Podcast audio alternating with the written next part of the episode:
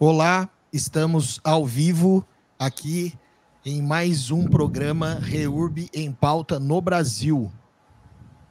Esse é um programa da CRF, que agora também conhecido como IBRF, Instituto Brasileiro de Regularização Fundiária, e que temos três convidados para esse bate-papo, a, a começar aqui apresentando a Marcela Pupim, ela é vice-presidente do Instituto e também a nossa diretora de setor público. Ela hoje trabalha na Prefeitura de Campinas e já foi servidora aí, já está servidora há 27 anos. Ela pode falar um pouco mais sobre essa jornada dela no setor público. Já foi secretária de habitação, já deixou um baita legado de execução de reorb social no município de Santana de Parnaíba está sempre nos nossos eventos da CRF, agora IBRF. Também temos aqui o Heverson Soares, teve um tempinho fora da nossa, do nosso time de diretores, mas voltou com tudo. Diretor de registro de imóveis na, no nosso instituto. Ele é registrador de imóveis lá na Bahia, em vários municípios. Esse rapaz cuida de seis, sete cartórios, nem sei como é que está a vida dele de correria e ele pode contar um pouquinho mais aqui. Também já ocupou a vice-presidência da, da CRF, do Instituto, participou dos congressos, de outros eventos, e ele e a Marcela, e eu também entendo que o Newton Henrique, que é nosso engenheiro agrimensor e diretor técnico, eu sempre vejo nesses três é, as especialidades dessa multidisciplinariedade que não pode faltar em qualquer discussão de REURB, né?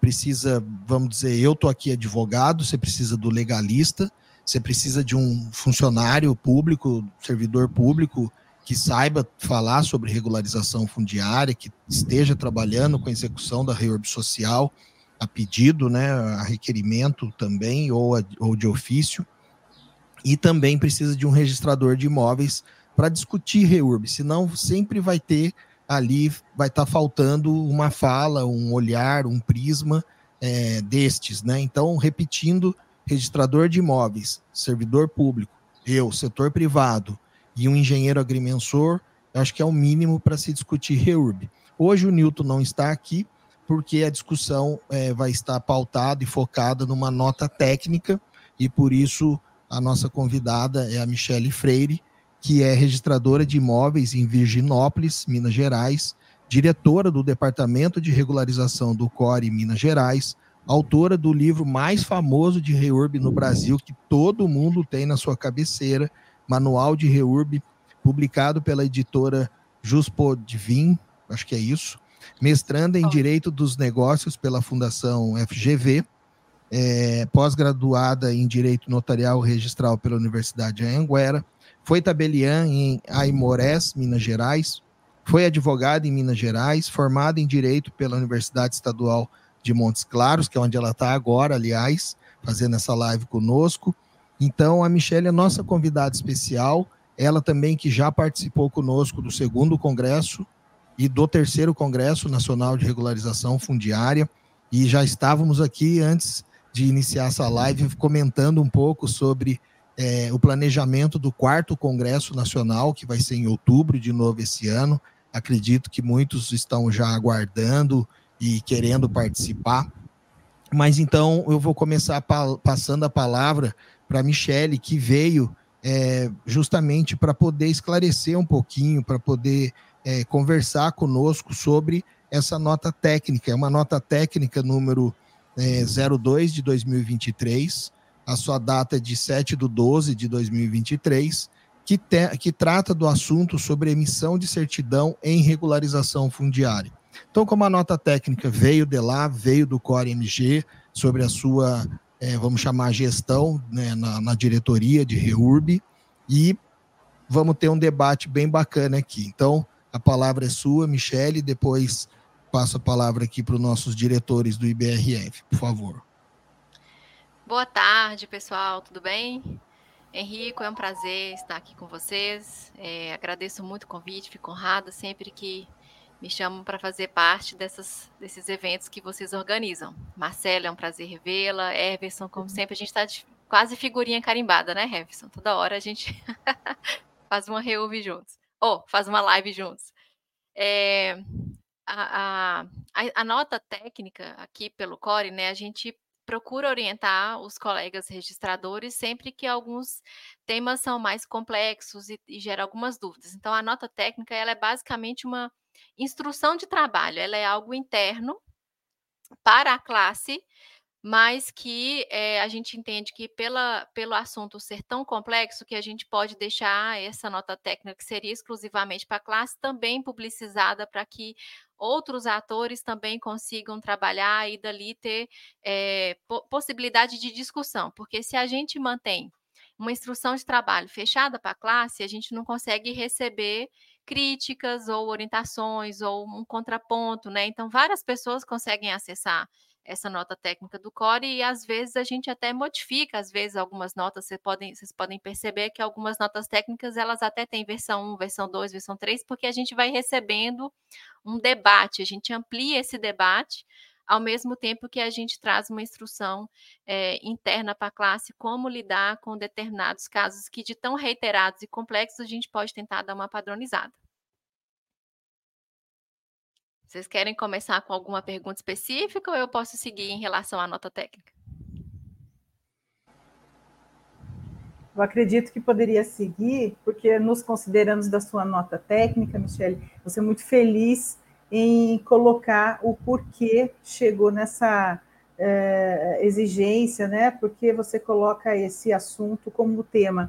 Então, quando você já coloca o considerando, é, você traduz os cinco requisitos da REURB, os sete requisitos da REURB, e coloca isso como exigência legal da 3465, acho que poderia já vir é, nesse, nesse conjugado aí da norma, para todos aqueles que estão conosco hoje, e é um prazer e aproveito para cumprimentá-los nesse é, momento, é, que nós temos aqueles iniciantes da REURB, temos aqueles que já estão navegando na REURB, temos aqueles que apenas estão assistindo, mas para entender o que essa REURB acontece e o que ela faz no Brasil. Então, como a REURB muda a característica do país na sua questão urbanística, na sua é, questão de propriedade, nós precisamos entender como é esse laço do registrador, do município, de por que tantos técnicos, é, tendo dificuldades ou não, acabam, de uma forma ou de outra, concordando ou não, entendendo que a regularização fundiária é o novo cenário para o país. Então, eu gostaria de te pedir para ir direto no teu considerando do porquê chegou nesse conceito e aonde que está essa linkagem com a 13465. Então, vamos embora. Então, vamos deixar aqui todo mundo no mesmo, na mesma sintonia. Bom, a regularização fundiária, né, para quem está começando agora, é um procedimento que ele é muito semelhante a quem trabalha no setor público a um processinho de licitação, né? A gente tem ali a abertura da licitação, a gente tem todas aquelas fases concatenadas dentro da licitação. No final, a gente encerra aquela licitação e a gente faz o contratinho. A REURB seria muito semelhante a uma licitação. A gente instaura a regularização fundiária e diz: olha, tem um núcleo irregular, vamos regularizar. Depois a gente classifica a modalidade, a modalidade e diz: olha, naquele núcleo tem pessoas que é, estão com renda inferior a cinco salários mínimos e por isso são sociais, têm os benefícios da lei. E tem aqueles que são ocupantes que estão com renda superior a cinco salários mínimos e são é, classificados como específico, então eles não terão tantos benefícios da lei como a gratuidade, é, algumas questões ambientais que também interferem e em compensações que também são mais rigorosas. Então, nós temos a instauração, classificação. Depois, nós teríamos que analisar se a gente vai fazer o projeto de regularização fundiária, que, pra, em termos é, mais genéricos, seriam como se a gente fosse fazer um projeto de um loteamento. Só que ao invés de planejar o parcelamento do solo, a gente vai identificar como ele foi parcelado, porque ele já está lá, nós não estamos falando de um projeto novo. Fizemos o projetinho, a gente vai identificar esses ocupantes, fazer o cadastro de ocupantes para que a gente possa colocar aquela pessoa que ocupa a unidade correta que a gente mediu e está dentro do projeto. Depois a gente vai fazer notificações, porque a gente precisa notificar quem vai perder a propriedade em relação àquele imóvel, os vizinhos, terceiros interessados, eventualmente alguns entes. E é nessa fase de notificação que a gente vai precisar de um auxílio lá no cartório, porque a gente precisa fazer busca no cartório. Então, veja, para eu chegar lá na fase final de atribuir uma unidade para uma pessoa, eu preciso cumprir uma etapa de notificações. E a gente quis, na nota técnica, deixar claro que todas essas fases do procedimento, até a fase da titulação, que são sete na lei, é, a gente precisa fazer buscas imobiliárias. Ela não tem um único momento na lei. Ela tem um, um momento de iniciar, mas ela perdura durante todo o processo de regularização fundiária, inclusive na fase registral, porque a gente renova todas as buscas na fase registral para ver se não esqueceu ninguém é, para ser notificado. Paralelamente a isso. Ah. Eu gostaria que você frisasse aí a importância do início de tudo, porque quando você define o polígono você dessa REURB, que é a área que você vai trabalhar, você já tem que saber essa criação, essa delimitação e que vai fundamentar suas buscas registrais, né? que vai fundamentar as buscas registrais. Por quê? Porque se eu não tenho definido qual é o perímetro, eu não vou saber a origem, eu não consigo localizar a origem, eu não consigo definir eventualmente quais matrículas que já estão regulares ali. Vamos supor que eu tenho um bairro de 200 lotes. Eu quero fazer uma reurb com 50 lotes que eu vou pegar três quadras. Eu vou começar por ali. Se eu não defino esse perímetro, eu também não consigo diminuir a amplitude da busca. Se eu falo para o cartório, olha, Michelle, eu vou fazer uma busca de todo o município de Virginópolis. São 7 mil habitantes. Então, eu estou falando de um perímetro que vai, com, vai contemplar ali mais ou menos um quilômetro e meio quadrado. Eu vou ter que ter muita busca. Não vai ser uma busca muito fácil porque eu vou ter vários bairros ali que derivam de matrículas diferentes, eu vou ter vários confrontantes, porque os confrontantes passam a ser os que estão fora do meu perímetro urbano, eu vou ter interessados, todos aqueles que são ocupantes dentro do núcleo, eu vou ter matrícula regulada dentro do perímetro, porque eu já posso ter um loteamento registrado, eu posso ter uso capião, eu posso ter desapropriação, eu posso ter área do Estado que já está matriculada. Então, veja, quando eu defino o perímetro, eu também defino a amplitude da busca. Então, eu não posso falar, e aí a gente é, fica parecendo que a gente é chato, que é a reúbe de um lote só. porque aí seu confrontante vai ser só o do lote, não vai ser o do núcleo, você não consegue achar as áreas públicas. Então, assim, a definição do perímetro, ela define também o processamento da regularização fundiária. Então, se eu não tenho um parcelamento do solo registrado, um loteamento registrado para aquela quadra, para aquele bairrozinho, eu preciso definir um perímetrozinho que é diferente quando o parcelamento está registrado, a gente já tem as matrículas, aí a gente vai titular, ok, você pode titular lote a lote, né? Mas para fazer parcelamento do solo e fazer buscas, a gente vai precisar de definição do perímetro, como a Marcela lembrou. Definir o perímetro, muito bem, aí você vai ter um pedaço de terra que você vai falar, os confrontantes são as pessoas que estão fora desse perímetro, é, as matrículas regulares, que são aquelas que já estão regulares por uso capião, desapropriação, ou por algum outro motivo ela já está aberta e bonitinha, a gente vai identificar essas matrículas regulares e a gente vai tentar identificar pelo histórico de títulos dos ocupantes, quer dizer que é uma informação que está no núcleo e não no cartório, quem seria o proprietário. Então, por exemplo, se eu sou o município, eu tô a que eu vou fazer no bairro São Luís, aqui em Montes Claros. Ele está irregular, por exemplo. Se eu vou definir que é o bairro São Luís, eu vou ter que pegar, começar a contra... instaurar minha regularização fundiária, definir se ela é REURBE ou REURBS, pelo menos no primeiro momento, e começar a pegar dados para poder investigar o meu núcleo. Pode ser que o município já tenha os dados, pode ser que ele não tenha. Se ele não tiver, ele vai ter que antecipar essa fase de cadastro de ocupantes para ele ter contato com os núcleos, com, com os poceiros. Olha, é, Michele está no lote 1 da quadra 1, ela comprou de Maria, Maria veio de José, José herdou do Pedro, e Pedro fez uma sessão hereditários do é, Joaquim. Então, essas cinco pessoas que eu citei, se eu for buscar no indicador pessoal do cartório, pode ser que eu ache a matrícula de origem. Se eu pego três ocupantes, todos eles citam Joaquim, a tendência do Joaquim ser a origem e eu achar uma matrícula rural que deriva todo aquele bairro é muito grande. Então, veja, tem, há dados que a gente precisa deles no núcleo. Por isso que, quando define o núcleo numa regulação fundiária, eu já posso fazer buscas de confrontantes. Se eu já medir aquele perímetro, naturalmente, meu responsável técnico, engenheiro que foi lá fazer a medição, ele já levantou os confrontantes. Você consegue fazer busca de confrontante com a definição do perímetro? Consegue. Vai conseguir fazer busca da origem? Nem sempre. Se você não tem esse dado, você vai ter você vai conseguir esse dado só na fase de cadastro de ocupantes, que é lá a terceira fase. Às vezes, você já consegue matrículas regulares no perímetro.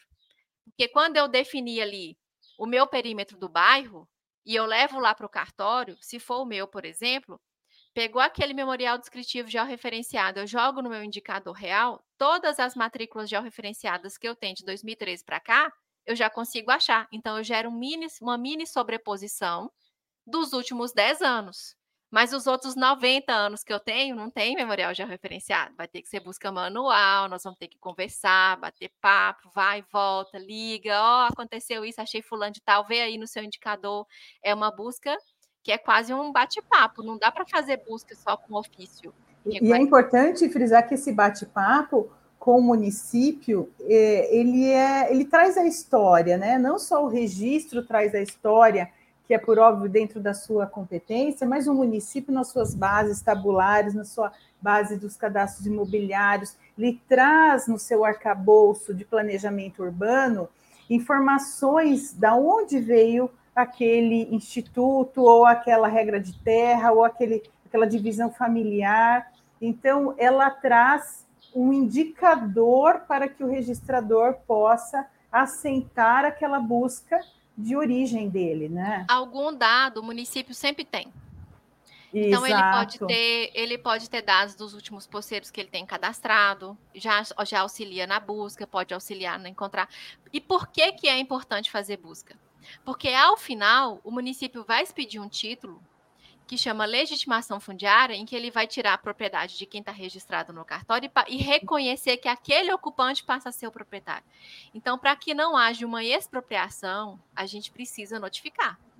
Juiz, isso é, assim, se a gente fosse mal comparar, seria uma uso capião, só que dentro da prefeitura.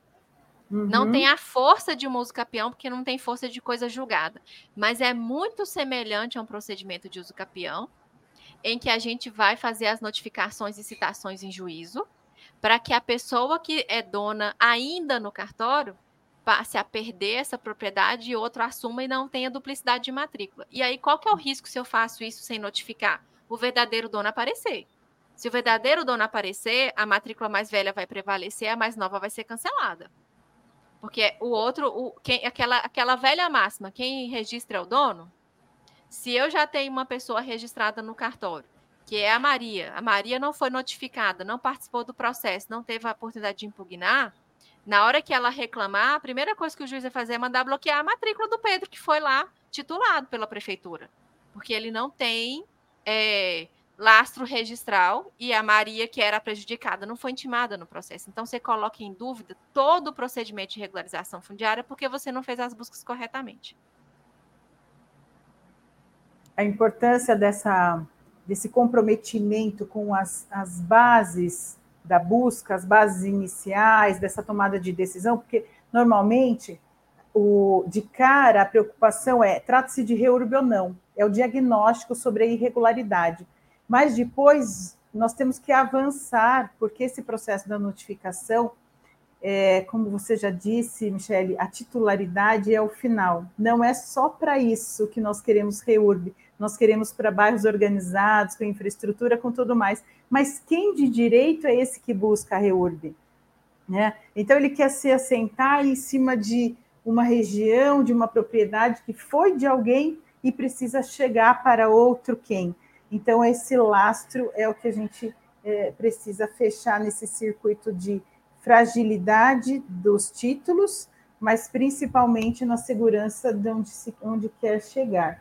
Eu acredito que o Heverson poderia também aí nos falar um pouquinho sobre essa, uh, esse momento, né? Como é que você tem visto isso dentro dessa dinâmica da Reward?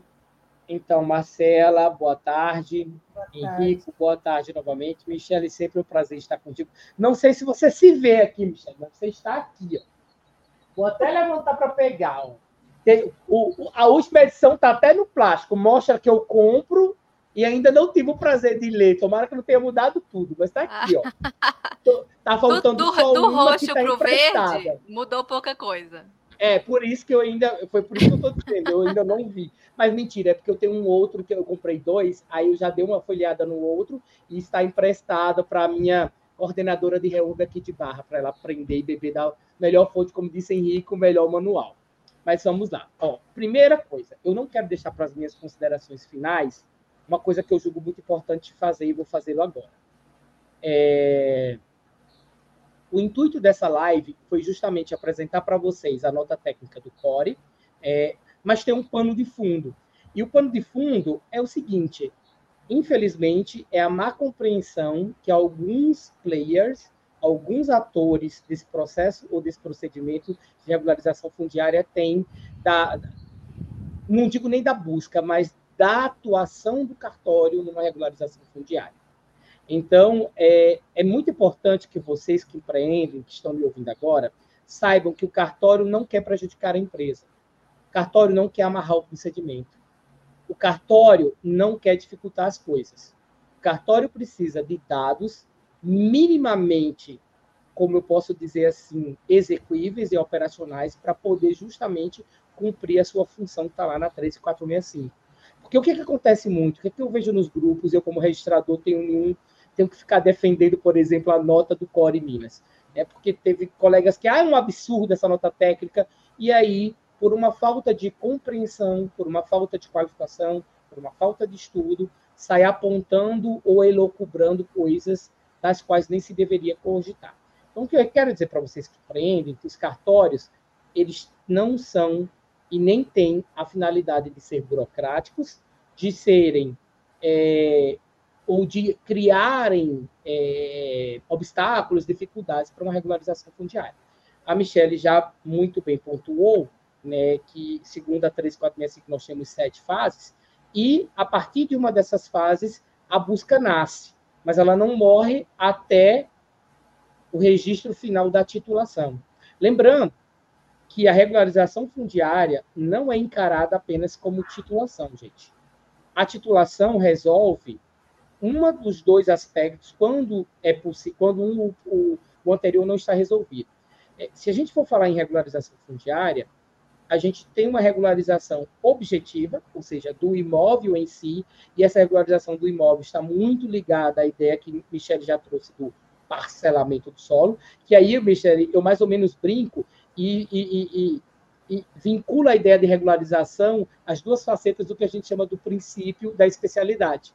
A gente tem, para quem é registrador e quem é advogado mais militante nessa área, a gente tem o princípio da especialidade se subdividindo, né? E o princípio da especialidade objetiva, que é aquele que diz é, diretamente é, se refere diretamente à coisa, ou seja, ao imóvel, aquilo que a gente fala de especialização, de individualização, de caracterização, de descrição do imóvel, e o princípio da especialidade subjetiva, que é a ligação do sujeito, do dono, à coisa, que é um dos princípios básicos lá dos nossos direitos reais. Então, eu costumo dizer que uma regularização, ela começa sempre pelo aspecto objetivo.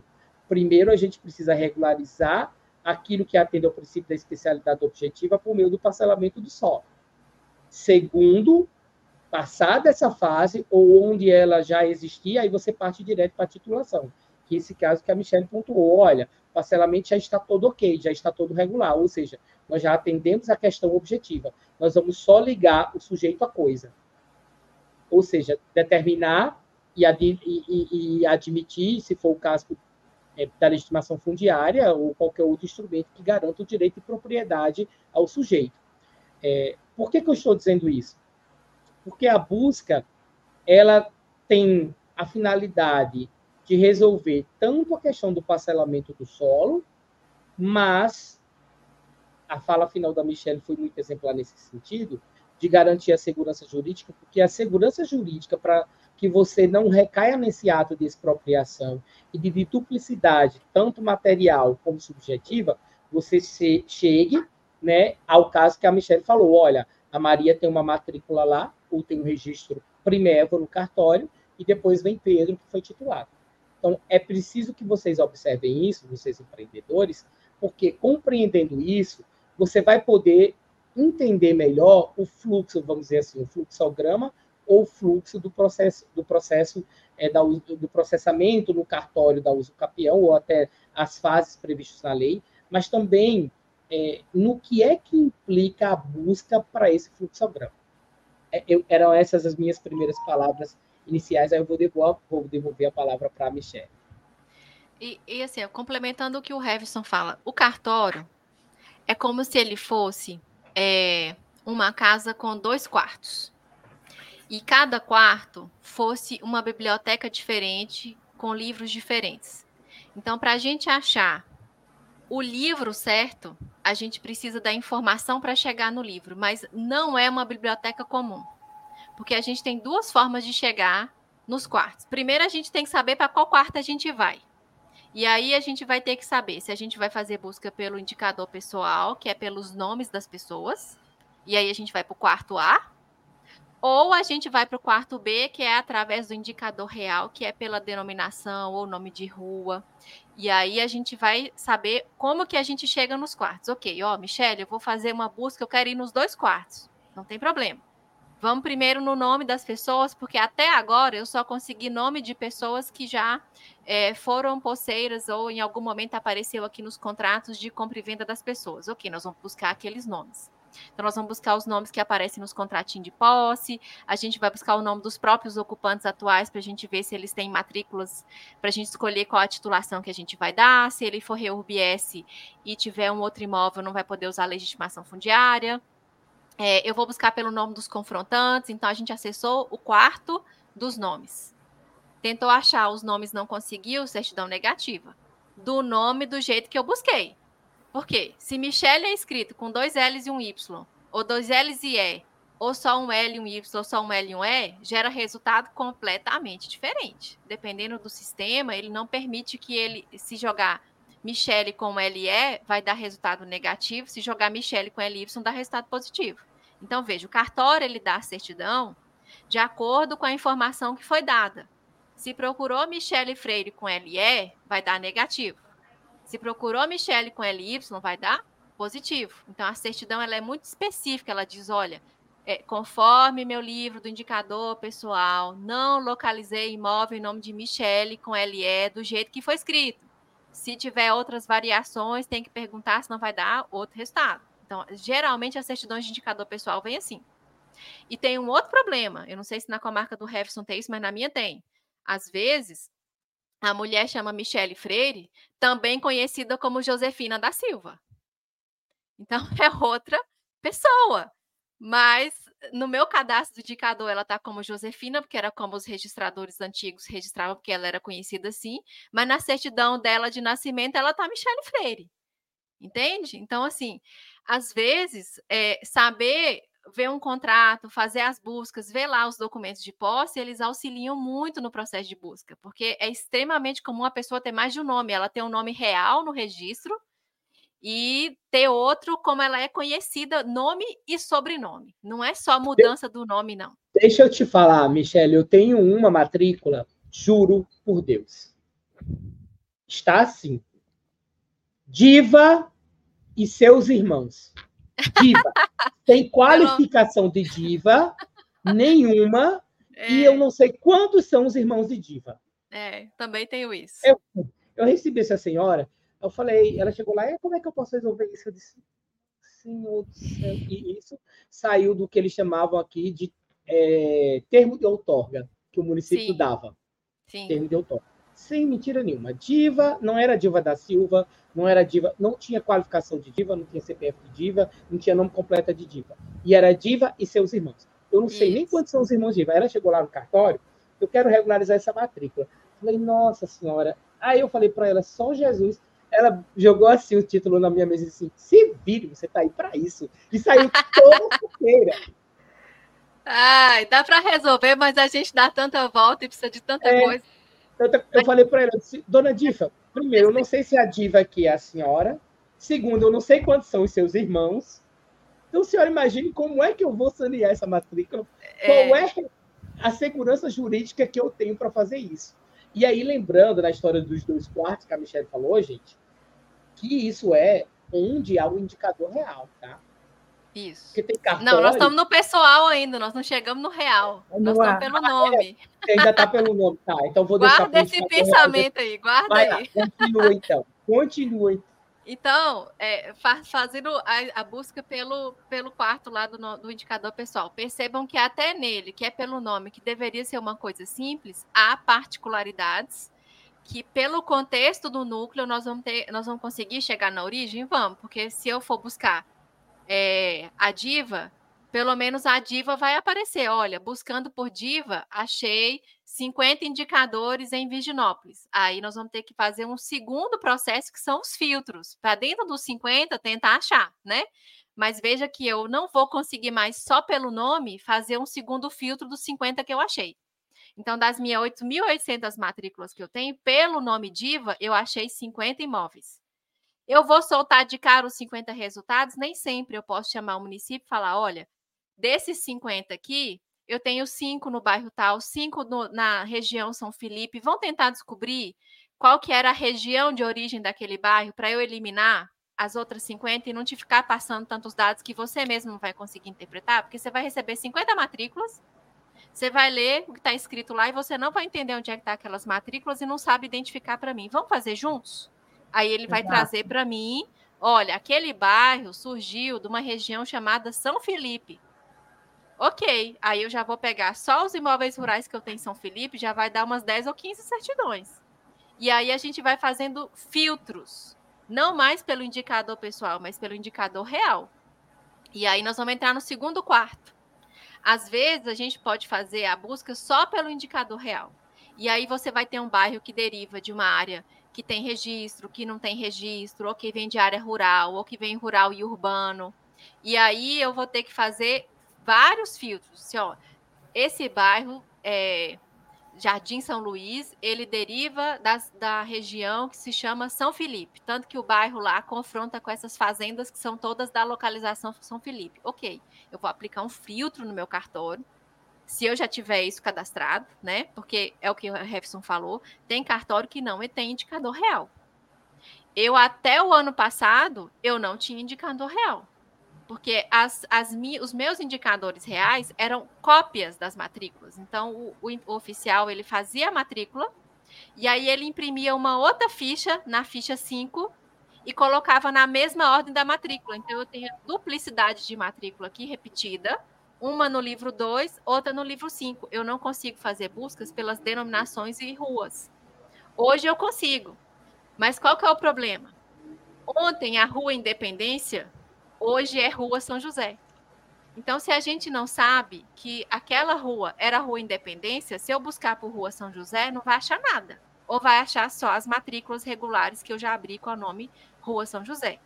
Se eu for procurar Rua Independência, eu tenho que ir no histórico das, das, das ruas. Eu tenho que descobrir que foi Rua Independência, que antes de Rua Independência era Rua Padre Bento Ferreira, que antes de Rua Padre Bento Ferreira era a matrícula rural São Felipe. Então, veja, pelo indicador real, é um caminho ó, que a gente vai fazer igual rio.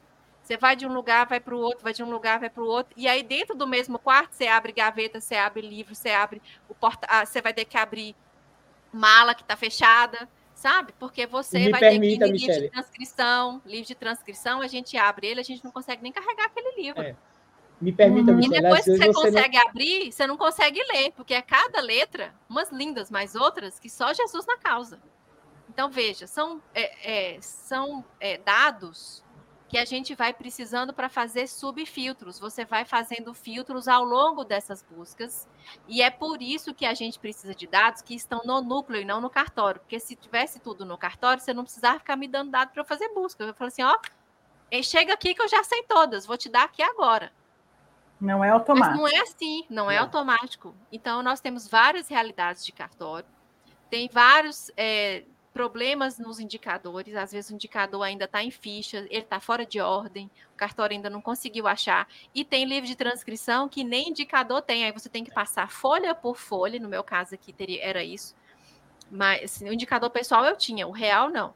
Então, eu teria que passar folha por folha de 12 mil registros para tentar achar o- a- os primeiros dados. Se você me dá um, um dado assim, ó, eu quero que você localiza para mim os imóveis que estão no São Felipe. Aí eu vou fazer 12 mil passadas nos livros procurando São Felipe. para depois fazer um segundo filtro e de novo passar 12 mil páginas. Não é melhor a gente sentar e conversar? Olha, vamos uhum. fazer a busca nas transcrições. Quando você fizer cadastro de ocupante, eu vou fazer com você agora nas matrículas, tudo que eu achar eu já te dou. Terminou seu cadastro de ocupante, você volta aqui que nós vamos ter que fazer no livro de transcrição. E aí, se eu tiver que fazer busca manual, eu já vou procurar São Felipe, já vou procurar o nome da pessoa, já vou procurar é, eventual rua independência que já esteja junto. Eu já vou com mais elementos para eu passar aquelas 12 mil páginas procurando algo que dê resultado, trazendo segurança para a REUB, trazendo segurança para o registrador. É, então, veja, não posso ignorar que eu tenho 12 mil registros.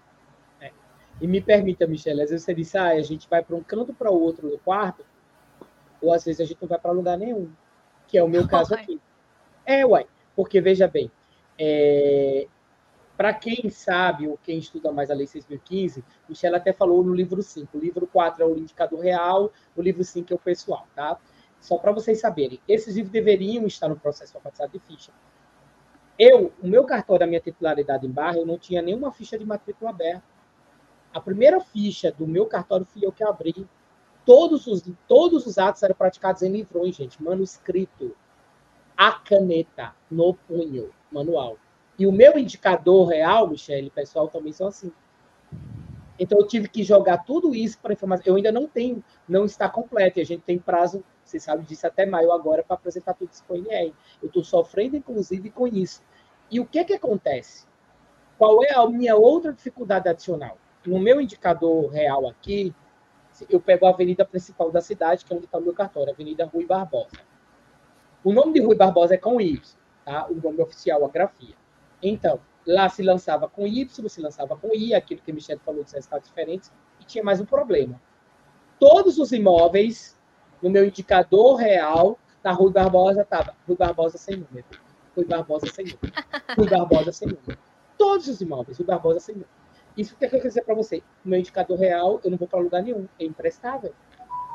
Então, por exemplo, o imóvel em que funciona o meu cartório, que o endereço é Rui Barbosa 1667, ele tem uma matrícula, só que na matrícula não tinha, principalmente em municípios menores, gente, que não era ordenado. Se a gente vivesse no mundo ideal, isso que a Michelle falou da, da, da, da denominação, da mudança de denominação, teria que se dar por meio de lei e o município oficiando o cartório para que o cartório, já na matrícula, fizesse a verbação, inclusive essa verbação é sem custo aqui na Bahia, né? A, a, atualizando essa denominação. Por exemplo, se a Rui Barbosa mudar a denominação e passar a ser Carlos Magno, por exemplo, o município teria que aprovou a lei, oficiou o cartório. Eu iria em todos os meus imóveis da Rui Barbosa e iria fazer a verbação de mudança de denominação para Carlos Magno. Isso é no mundo ideal. Isso é o que está na Lei 6.015. Obviamente, vocês sabem que isso nunca acontece. Então, além dessas dificuldades que a Michelle falou, tem isso aí. Tem que o cadastro era incipiente, tem que a gente não tem nem fichas, tem que era em livro manuscrito, e os cartórios, principalmente aqui na Bahia, em que foi o último estado a privatizar, os cartórios eram estatizados, o nosso acervo é. Eu tenho um livro de transcrição que não dá para ler, eu recebi dentro de saco de lixo, a gente só pode pronunciar com luvas, porque é cheio de traças. Um eu consegui restaurar agora, é caríssimo, inclusive, a restauração. Então, há essa série de coisas que vocês não sabem da realidade é, então, é, vamos dizer que os parâmetros da busca tem que estar definido onde isso. não é, porque senão se perde, é, né? É isso que eu quero dizer, sabe, Marcela? Quando a Michelle disse que a gente tem que aplicar filtros, você tem que pensar que é um processo de depuração. Pense no uhum. funil mesmo, a coisa tem que ir afunilando, tem que ir estreitando. Então, se o cartório, de alguma forma, não pode fornecer para você com aquele parâmetro que você inicialmente queria que fosse feito, é o que a Michelle diz. Vamos sentar aqui do lado, vamos conversar, vamos depurar, vamos passar um funil e vamos estreitar isso ainda mais. E esse, esse, esse momento de sentar, de conversar, de aparar as arestas, vai muito da realidade de cartório para cartório. O que, é que eu estou querendo dizer com isso? Não pensem vocês que tem uma receita de bolo pronta. Que, por exemplo, uma busca em São Paulo, em que o extrajudicial lá já é mais pujante, as coisas estão mais organizadas, vai ser uma busca igual à Bahia, ou vai ser uma busca igual a Minas Gerais a realidade local ela é muito diversificada, ela é muito dispara e ela vai, infelizmente, gente, é, retratar os trabalhos que o cartório vai ter as dificuldades que o cartório tem em termos de acervo, de organização, né? infelizmente, no processo de REUB, elas vão aparecer também. É isso que eu queria deixar claro para você. Então, feita essa contextualização, né? O que é a regularização fundiária e como que a gente encontra as informações no cartório. Aí a gente vai para o processo e, olha, vou pedir as buscas no cartório. E aí a gente define o fluxo. Por quê? A nota técnica, ela traz esse fluxo mínimo. Mas veja, ele é um fluxo mínimo. Então, alguém vai apresentar o pedido no cartório. Olha, Michele, faça regularização, vou fazer regularização fundiária em Virginópolis. Opa, maravilha. Então, das minhas 8.800 matrículas, eu vou trabalhar com 3 mil matrículas. Eu vou fazer busca em 3 mil, porque eu já tenho no meu cartório cadastrado, digitalizado bonitinho. Eu vou aplicar o filtro lá, vou achar 3 mil matrículas. Eu vou trabalhar só nelas. Transcrição, lembra que vai ser manual. Está digitalizado, mas não está cadastrado. Então, 3 mil matrículas. Das 3 mil matrículas, nós vamos ter que sentar e pegar informações. O município vai ter que ir lá no cartório, sentar, olha, eu vou fazer do bairro tal, do bairro tal, eu achei essa situação, eu defini esses vizinhos, eu já consigo soltar certidão de vizinho. Se eu tiver matrícula regular, já cadastrado com o nome daquele bairro, eu já consigo soltar certidão. Ele já, veja que, dependendo do que vai ser feito, do que já tem, eu já consigo de imediato soltar alguns resultados. Então, assim, ó, Michelle, é daquele bairro. Pode ser que naquele primeiro pedido eu já consiga soltar um resultado parcial. Mas não pode, olha, vou fazer REUB de Virginópolis, me apresenta um decreto lá, REUB S, eu vou dar 3 mil certidões. Não. Então, vou soltar um resultado de 3 mil certidões, eu vou pedir um filtro, um parâmetro novo, porque o parâmetro que eu tive foi só do município. Do município eu não dou o meu cartório inteiro, mas eu dou um terço do meu cartório em certidão. Ultrapassa, inclusive, a minha capacidade de emitir certidão em um mês, porque em um mês não sai mais de 200 certidões do meu cartório aí eu vou dar 3 mil certidões em num único pedido, não consigo nem processar isso. Vou precisar de um segundo filtro. E aí cada cartório vai ter o seu filtro. Eu posso pedir PTU, porque se eu tiver cadastro de cadastro imobiliário, eu consigo fazer filtro de cadastro imobiliário. Se eu já tiver é, denominações rurais que deram origem, eu posso pedir para que a gente consiga achar pelas denominações rurais. Separar todas as matrículas rurais das minhas 3 mil, então, se for só de origem do bairro da São Felipe, eu já posso é, eliminar Tronqueira, Ribeirão São Luís, entende? Você vai afunilando. Eu não preciso dar todas as minhas matrículas rurais, eu vou dar só as de São Felipe. Dentro do São Felipe, a gente pode pegar alguns nomes depois e fazer novos filtros? Pode, mas veja que a gente já consegue ir afunilando um resultado. E é por isso que a gente não é obrigado, no cartório, a soltar resultados imediatos. Se não vier o segundo filtro, Aí entra a nota técnica. Então, veja, no primeiro resultado, eu posso botar resultados parciais? Posso. Eu posso novos dados para eu poder aplicar filtros no meu cartório e eliminar resultados desnecessários? Posso. Se a parte não quiser me dar esses dados, dependendo da fase da regularização fundiária que tiver, eu vou dar certidão negativa por ausência de dados que a pessoa não quis me dar. Essa é a novidade da nota, na nota técnica. Então, eu estou numa fase de instauração de REURB, a fase que eu tenho é só um decreto classificando a modalidade, nem instaurou REURB tem. Eu posso até me negar a dar certidão, porque aqui em Minas a gente entende que tem que instaurar. A prefeitura tem que falar, tem que manifestar o interesse, tem que ter instaurado. Além de dar um decreto geral lá falando só da classificação. Então ele instaurou, ele classificou. Se eu tiver elementos para dar algumas certidões, eu já posso dar? Posso. Para fazer um novo filtro para eliminar a, o excesso de certidões que a, a, a, empresa ou o município não consegue processar. Eu vou pedir novos dados para eu poder aplicar filtros. O município não me forneceu, eu vou dar certidão negativa por ausência de informação de dados. Eu não vou liberar as 3 mil certidões que eu achei, aplicando o primeiro filtro que o município me deu. É isso que está é, na nota técnica, é isso que veio decorrente do mandado de segurança que inspirou toda a nota técnica e que também já é, conformava as buscas que a gente tinha previsto no Código de Normas. Então, já era um padrão feito para uso capião, para desapropriação e regularização fundiária urbana. A gente já tinha esse padrão de fazer buscas em indicador pessoal e real, para que a gente pudesse fornecer certidões em processos que têm a natureza de aquisição originária. A gente faz busca pelo indicador real e pelo indicador pessoal. Em REURB, isso foi amplificado, porque a gente está falando de buscas em bloco, é, com resultados múltiplos, com muitas informações e dados pessoais nos, nas matrículas, então a gente teve que ir pedindo filtros naturais. E isso era respeitado na maioria das vezes, porque a população já sabe como que é a realidade local do cartório, e isso é, o juiz já sabia, então quando o Poder Judiciário pedia essas buscas, já tinha ali uma comunicação formalizada, estabelecida, e quando entram novos atores, que é a população, que são advogados, empresas, associações, eles não têm essa noção de como o cartório funciona, gera esse mini atrito no início. Ah, mas o cartório tem que saber. Como assim o cartório não tem dados de imóveis se ele é o cartório dos imóveis, né? Então, assim, aparentemente a gente tinha que concentrar essas informações. A gente realmente concentra algumas, mas outras, elas, por serem de núcleos irregulares, elas estão mais à margem do registro do que dentro do cartório. Porque não veio parar no cartório. O que a gente tem é a origem, é a gleba, é aquela gleba que deu origem, são os nomes das pessoas. Não necessariamente a gente vai ter os dados do, do imóvel. Se eu já estiver falando de uma busca em que o município ou a associação ou a empresa não consegue fornecer os dados e a gente já está lá na fase final, aí o cartório não vai dar uma certidão negativa falando que não tem informação de dados. A gente já passou pelo PRF, a gente já cadastrou ocupante, a gente já fez busca de confrontante, só deu resultado negativo, aí ele é um resultado negativo, negativo mesmo. Ele não é Michele, é aquela ressalva, né? Só uma, uma interrupção rápida aqui, porque surgiu uma pergunta no Instagram que me interessa também. É, você comentou aqui que em Minas Gerais, eu acho que você quis dizer Minas Gerais, não só a cidade que você atua, que a REURB tem que estar tá instaurada pelo município. Isso, é, é instaurada. E aí queria também a opinião aqui da Marcela, que é, é Poder Público, e do Heverson.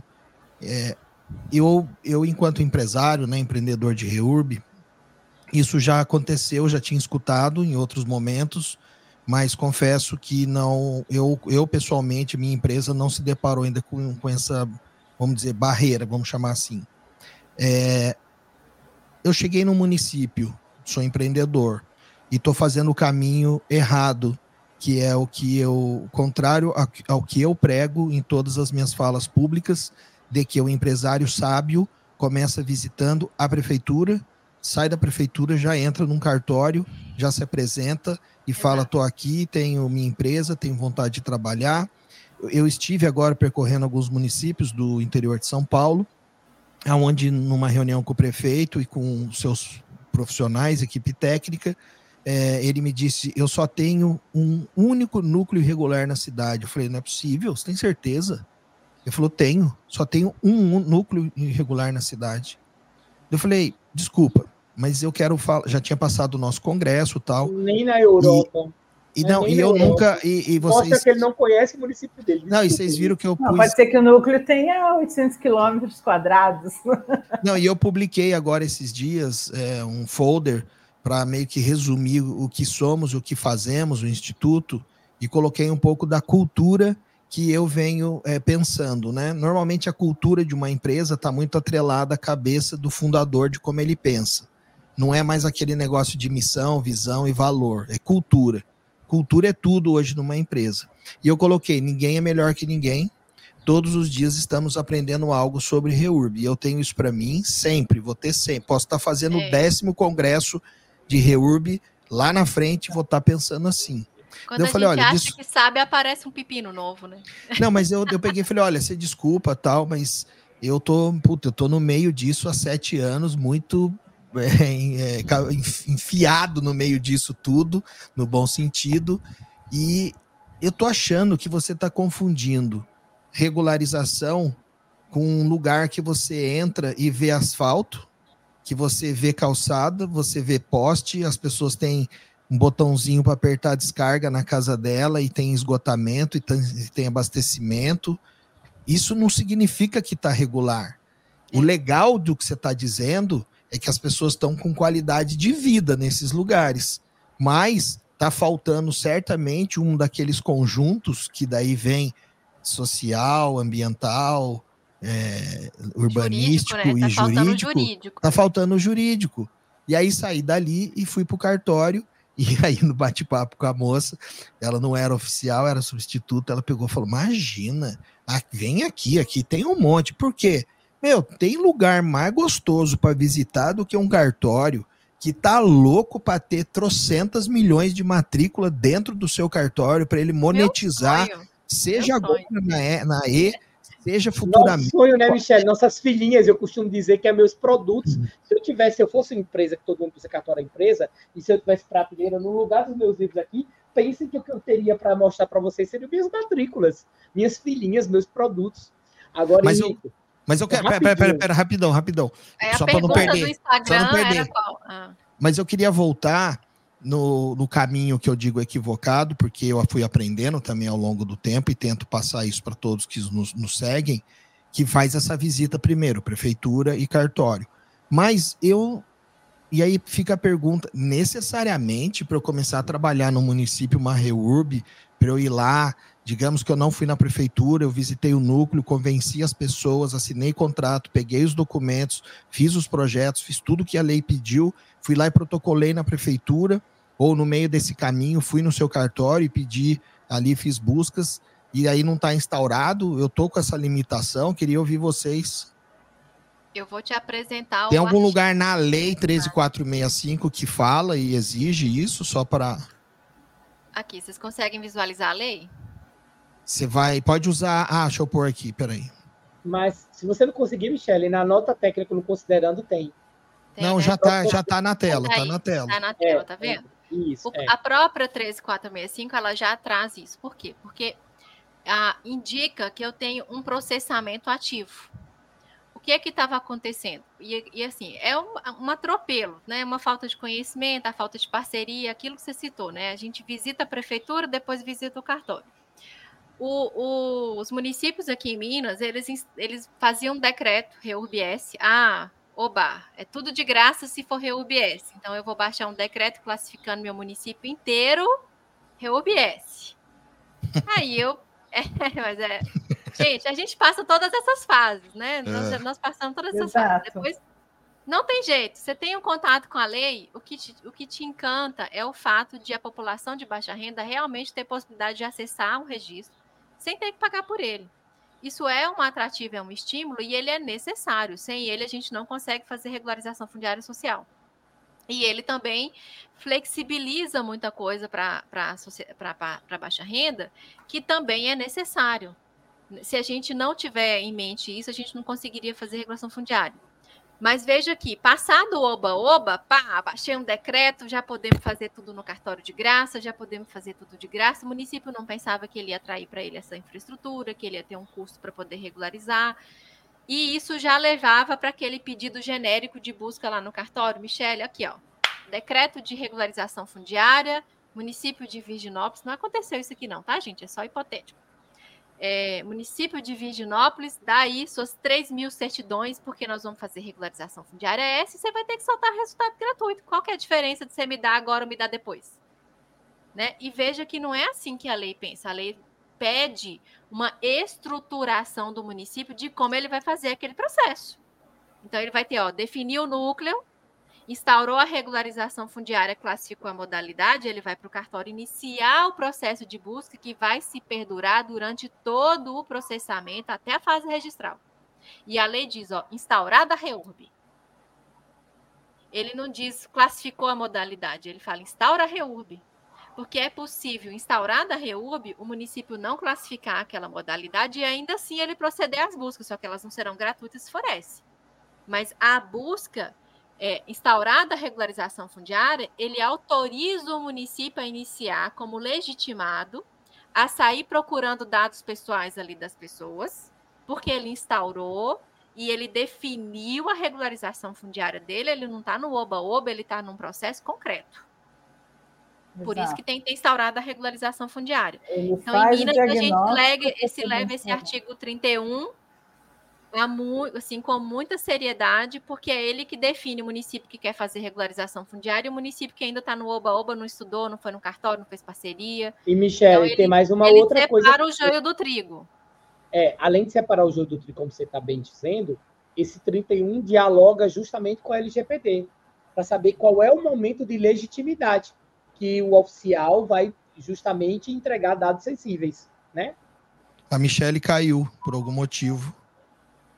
Herbert, é, se você eu, quiser ler. Bom, mas eu gostaria, a, de, de, eu gostaria de, deixar, de frisar o 31, que esse cenário, o município olha, é, Henrico, para esse pedido, essa solicitação da própria instauração que ele faz, muitas das vezes é, é um pedido tão simplório que o município tem que fazer busca por uma questão de definir se ele é uma reurb ou não. Ele não está sozinho nessas questões. E a lei, a 3465, ela entendeu esse espírito, trazendo no 31 isso. Então, a Michelle voltou.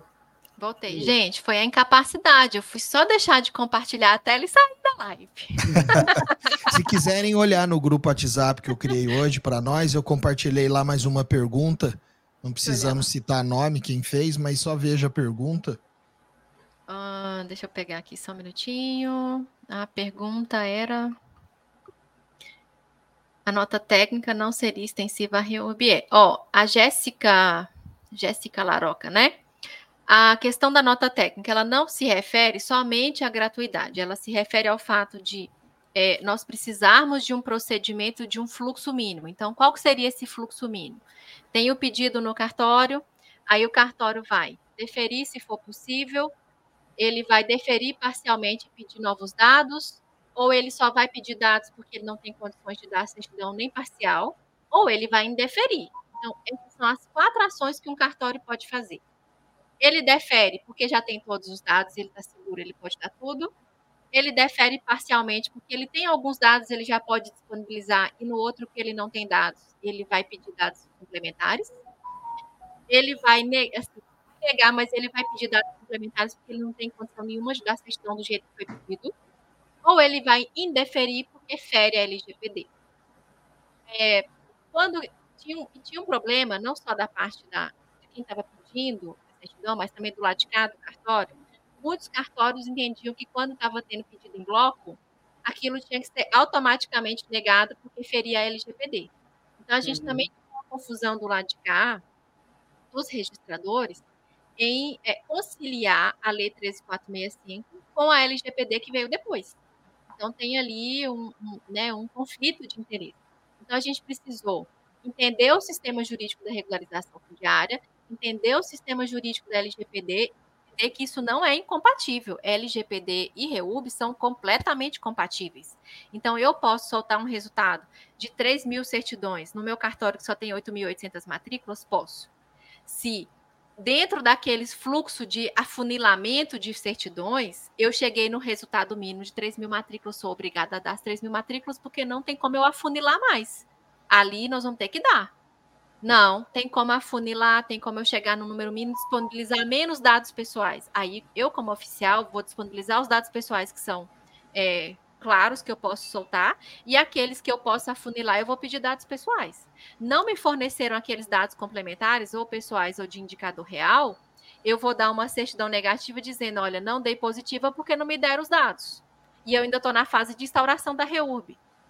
Estou na fase de PRF, consegui mais dados. Opa, vou filtrar de novo. Já consigo dar certidão para o município? Consigo, vou dar para ele. Olha, consigo dar um novo resultado parcial. Vou te dar um novo resultado parcial. Vamos esperar a fase de cadastrar ocupantes. Cadastrou ocupantes, não já passou no, em todos, já passou o rodo lá no município, já pegou todos os dados que tinha lá. Já foi no núcleo, fez PRF, passou o rodo nos dados lá, passamos, fizemos novo filtro. Fez cadastro de ocupante do núcleo, vamos fazer novas buscas. Então, veja, eu tenho mais de um momento para fazer busca. Eu posso soltar três, quatro resultados parciais, sem ferir a LGPD e em bloco. Chegou Lembrando, na fase lá de encerramento, terminou tudo, não conseguiu dar dados, a certidão vai ser negativa porque ela realmente é negativa. Olha, tudo que tinha de dado disponível, o município deu. Então, ela vai ser negativa. Eu já posso indicar na minha CRF que não tem origem do núcleo, por exemplo, não foi localizada a origem do núcleo. Aí o município vai ter essa informação para ele afirmar os dados que ele fez, o cartório vai ter todo o histórico de busca, o município vai ter todo o histórico de busca, ninguém vai ser responsabilizado civilmente lá na frente se der problema. Tanto o município quanto o cartório tem ali todo um passo a passo de busca que foi respeitado de acordo com aquele acervo do cartório de imóveis. É, Everson, lembrando... quer ler? Viu a pergunta ali? Pois lá no. Tô pondo no grupo que vocês acharem uhum. que faz eu, sentido. Eu vi também a pergunta, mas eu queria só. É... Tem, do, tem do YouTube da Cecília Azevedo, tá? Também. Mas tá, eu pus no que... grupo, eu pus no grupo. Tá, eu queria só complementar o que a Michelle disse, porque é o seguinte: é, em um desses grupos eu deixei claro que, ó, pelo fato de ser certidão em bloco, não quer dizer que vai ser negado. A certidão em bloco, ela é negada quando ela não passa por um filtro, ou melhor, três filtros, digamos assim. Ou um filtro com um trinômio, que está lá na nota técnica e que deriva do provimento 143 de 2019, 143 de 2020, 149 de 2023, institui um Código Nacional né, extrajudicial, ou seja, um Código Nacional criado é, pela, Corredor, pela Corregedoria Nacional do, do, do CNJ, do Conselho Nacional de Justiça, que, na verdade, ela, ele compilou todos os provimentos que estavam vigentes sobre a tratativa, ou sobre a sistemática, ou sobre os atos que os cartórios devem praticar, sobre o extrajudicial de uma forma total. Mas por que, que eu estou querendo dizer isso? É, a certidão em bloco, ela só é negada quando ela não passa por esse filtro, né, que é o do trinômio. Mais ou menos, gente, aquela história da quem é advogada, e a querida Jéssica advogada vai me entender, é a teoria da adesão, que é a teoria moderna lá da, da petição inicial do CPC agora, teoria da adesão que chama, né? Então você tem que fazer aquele filtro lá. No nosso caso aqui, né, o filtro que está constante na LGPD e que foi materializada nesse provimento CNJ, que é o que eu digo que é o trinômio, é o quê? Adequação, proporcionalidade e necessidade. Se a pessoa que está pedindo a busca aos cartórios não fornece informações suficientes que a gente considere que cumpriu esse filtro, o oficial é obrigado a negar, porque está ferindo a LGPD. Cumpriu isso aí, vai ser dada a certidão em bloco, como a Michelle falou. Então, é bom que tenha isso claro, que não é pelo fato de, de, de ser uma certidão em bloco que vai ser negada automaticamente, não. É como se o registrador tivesse que fazer a prova desse filtro. Olha, pelos dados que vocês estão me dizendo aqui, eu estou seguro, eu entendo que eu cumpro esse trinômio, necessidade, adequação e proporcionalidade, é por isso eu vou te dar a certidão, é, seja ela parcial, seja ela total. Ou então, ó, você me apresentou esses dados, não senti seguro, não cumpre, não passa por esse filtro, por essa análise de filtro, eu vou negar. É isso aí. E outra coisa, a complementação, por que é que tem que ser a partir da instauração? O que é que a nota técnica diz que a busca né, só pode ser dada pelo cartório a partir da instauração. Não é um comando vazio da 13465, minha gente. Por quê? Michele já falou, já separa o joio do trigo, já separa o município que de fato é sério, quer fazer reúbe, daquele que está no oba-oba e quer fazer politicagem. Mas o segundo momento é porque, a, além de separar isso aí, marca a legitimidade, marca para fins, inclusive, do controle da LGPD, que aquele momento é o momento em que o oficial pode cumprir os critérios da LGPD, ou seja, já existe um indicativo ou uma fumaça do bom direito desse filtro, tá certo? E que, se apresentados os parâmetros corretos, o oficial pode dar. Antes disso, gente, é como se nem fumaça do bom direito houvesse. É como se, antes, pedido, antes de instauração da REUB, marca que não há legitimidade nenhuma. Então, é que não tem nem fumaça dessa existência desse trinômio. E por isso fere a LGPD, e por isso vai ser negado. Não sei se a Michelle concorda com essa análise, mas é assim que eu fiz a leitura da, da, da, da nota técnica numa aquilo que o Zaffaroni dizia, na tipicidade conglobada do nosso ordenamento jurídico, que aí vai ser o jurídico legal e o jurídico normativo, tanto a 13465 quanto a LGPD, quanto o provimento do CNJ. Michele, Michele a gente chegou nas 18 horas e eu quero ficar por sua conta você sinaliza quando você achar, Henrico, vamos Não, entrar nas marido, considerações. está tomando conta da menina, podemos ir. É, você sinaliza, eu não quero me ah. passar por folgado aqui, já estou muito grato do tempo de vocês três, então é, vocês eu, vão sinalizando. Eu vou só concluir ali o, o raciocínio. Não, fica à vontade, a, a turma está gostando. Então, nós temos ali os legitimados. Ah, Michele, como que eu vou compatibilizar aquele direito do legitimado que está lá no artigo 14, que pode ser é, o juiz, o Ministério Público, a Defensoria Pública, o, o próprio ocupante, é, uma associação, uma cooperativa, é, o loteador, né? Então, veja, nós temos vários legitimados ali. E a lei diz que eles podem tanto pedir a regularização fundiária, quanto também praticar os atos necessários no cartório de imóveis, inclusive os de registro.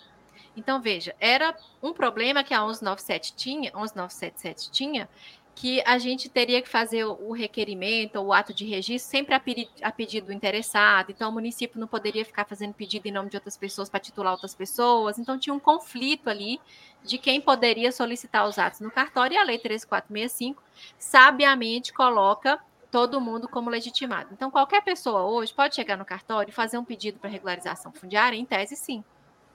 Só que aí a gente vem. O, a, o objetivo da 13465, que era facilitar o processo, para o extremo oposto, que é daquele que quer aproveitar de uma legitimidade para fugir da finalidade que a lei trouxe na 13465. Então, vou dar um exemplo. Um município é, chamou para si a responsabilidade de fazer regularização fundiária, ele, ele, publica um decreto, ele publiciza isso, ele fala que ele não vai contratar empresas, que ele não vai se utilizar de associações, que ele não vai precisar dos ocupantes, que ele sozinho vai fazer todas as regularizações fundiárias daquele município. Então, ele que vai tratar diretamente com o cartório e ele deixa isso claro, inclusive, mediante decreto e lei. Não precisava nem fazer isso tudo, bastava ele falar com o cartório que ele que ia proceder isso tudo, já estava alinhado. Mas ele fez questão de publicizar isso. Não é importante nesse momento mencionar que, por mais que ele tenha feito isso, não há ninguém no mundo que consiga impedir um setor privado de ir lá e oferecer para os legitimados Exato. S Exato. Até porque está se vendendo algo lícito, a pessoa comprando Privada, algo lícito, ninguém consegue impedir essa transação. Ponto, Exato. Né? Pode contratar um advogado, pode contratar empresa, pode é. contratar é. engenheiro para ajudar Ou seja, nem então, precisava desse decreto. É. É, mas você já percebe que tem um conflito ali por trás, porque se o município está fazendo questão de deixar isso claro, é porque já teve alguma, algum problema em regularização fundiária. Então, o cartório já vai ficar atento que tem algum conflito ali. De repente, a gente começa a receber no cartório é, pedidos múltiplos de regularização fundiária para várias certidões, inclusive de loteamentos que já estão registrados. O oficial fica ali desconfiado se realmente é uma REUB ou se está utilizando aquele pedido para captar clientes, porque a gente já teve casos desse, desse extremo. A gente não pode colocar todas as empresas, todos os advogados, todos os, os engenheiros no mesmo balaio. Né? Da mesma forma que a gente tem registrador excelente, a gente também tem registrador que não deveria nem estar tá sendo registrador. Porque ele mais nega do que registra. Então, veja, são, cada profissional tem os bons e tem os ruins. Então, eu estou dando um exemplo do extremo, tá?